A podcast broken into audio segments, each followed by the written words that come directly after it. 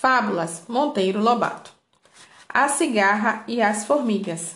A formiga boa.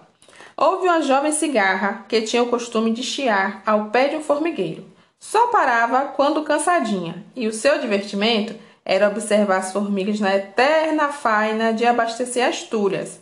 Mas o bom tempo afinal passou, e vieram as chuvas. Os animais todos arrepiados passavam o dia cochilando nas tocas a pobre cigarra, sem abrigo e em seu galinho seco, e metida em grandes apuros, deliberou socorrer-se de alguém. Manquitolando, com uma asa a arrastar, se dirigiu para o formigueiro e bateu. Aparece uma formiga friorenta, embrulhada num chalinho de paina. O que quer? Perguntou, examinando a triste mendiga suja de lama e a tossir. Venho em busca de agasalho. O mau tempo não cessa e eu. A formiga olhou lá do alto a baixo. O que fez durante o bom tempo que não construiu sua casa? A pobre cigarra, toda tremendo, respondeu depois de um acesso de tosse. eu cantava. Bem, sabe? Ah! exclamou a formiga, recordando-se. Era você então que cantava nessa árvore enquanto nós labutávamos para encher as tulhas? Isso mesmo, era eu. Pois entre, amiguinha. Nunca poderemos esquecer as boas horas de sua cantoria nos proporcionou. Aquele chiado nos distraía e aliviava o trabalho. Dizíamos sempre: que felicidade ter como vizinha tão gentil cantora. Entre, amiga, que aqui terá cama e mesa durante todo o mau tempo. A cigarra entrou, sarou da tosse e voltou a ser a alegre cantora dos dias de sol.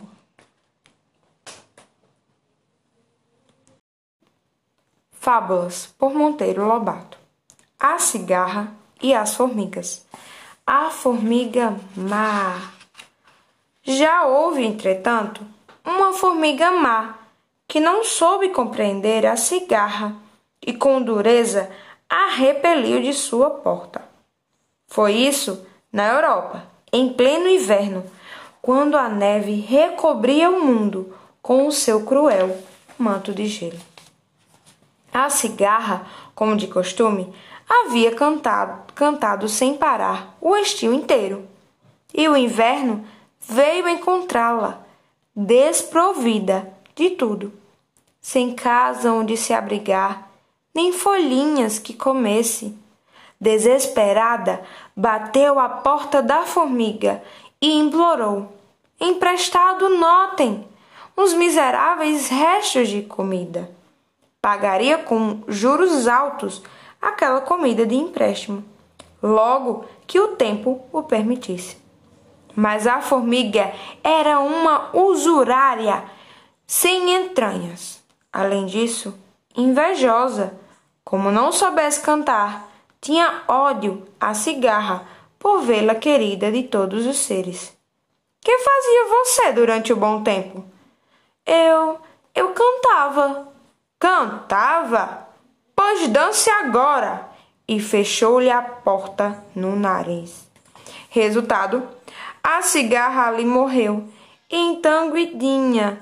E quando voltou a primavera, o mundo apresentava um aspecto mais triste. É que faltava na música do mundo o som estridente daquela cigarra morta por causa da avareza da formiga. Mas se a usurária morresse, quem daria pela falta dela? Os artistas, poetas, pintores e músicos são as cigarras da humanidade. Esta fábula está errada, gritou o narizinho. Vovó nos leu aquele livro do Maeterlinck sobre a vida das formigas. E lá a gente vê que as formigas são os únicos insetos caridosos que existem. Formiga má como essa nunca houve. Dona Benta explicou que as fábulas não eram lições de história natural, mas de moral. E tanto é assim, disse ela, que nas fábulas Os animais falam e, na realidade, eles não falam. Isso não, protestou Emília. Não há animalzinho, bicho, formiga ou pulga que não fale.